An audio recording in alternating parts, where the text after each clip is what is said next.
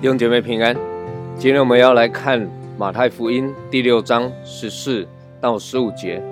你们饶恕人的过犯，你们的天父也必饶恕你们的过犯；你们不饶恕人的过犯，你们的天父也必不饶恕你们的过犯。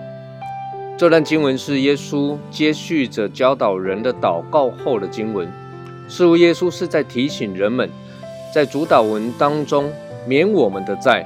如同我们免了人的债，这段经文的实际应用，饶恕对人来说是一个不容易的议题。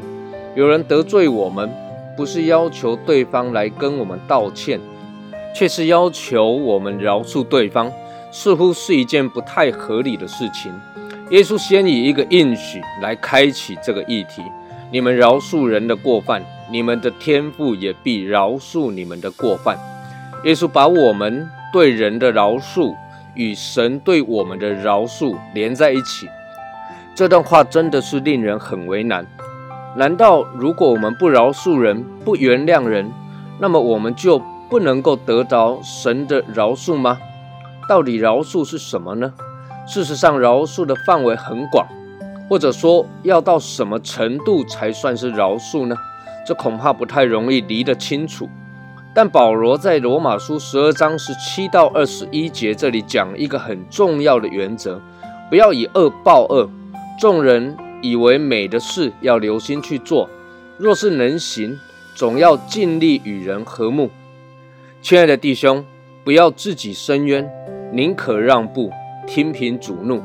因为经上记着说：“主说，伸冤在我，我必报应。”所以你们的仇敌若饿了，就给他们吃。若渴了，就给他们喝，因为你这样行，就是把炭火堆在他的头上。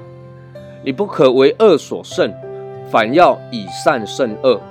保罗在这里所讲的，就是提到一个被人得罪之后，我们应当有的态度，要怎样去饶恕人。保罗说，不要以恶报恶。换句话说，饶恕最重要的是不要去报仇，不要去报复。不要以牙还牙，以眼还眼。下一句话说：“众人以为美的事，要留心去做。”从原文的意思来看，这句话的意思是要让你的心被美善的事情所充满。也就是说，饶恕的第二件重要的事情，是让你的心不要继续被那些罪恶的事情所充满，因为那会让你持续的感到痛苦难受。接着，保罗又继续告诉我们第三件事情：若是能行，总要尽力与人和睦，也就是说，与我们得罪的人和睦。接着，保罗就把刚刚所讲的饶恕的三个要素应用在实际的层面，包括了不要为自己伸冤，宁可让步，听凭主怒。这对应了不要以恶报恶，伸冤在我，我必报应。这对应了心里不要筹谋恶事，要被美善的事所充满。你的仇敌若饿了，就给他们吃；若渴了，就给他们喝。这就对应了，若是可行，总要尽力与人和睦。亲爱的弟兄姐妹，从保罗这段经文所谈到的整个饶恕的过程，你会发现，神所在意的是你。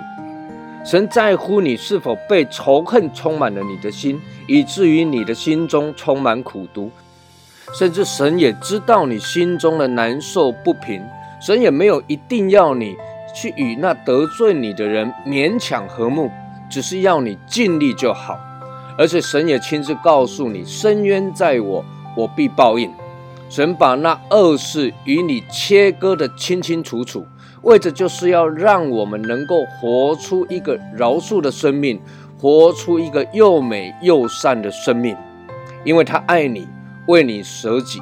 神期盼你能够为着耶稣而活，活出丰盛美好的生命，而不是天天盯着那些得罪你的人而活。愿神赐福于你。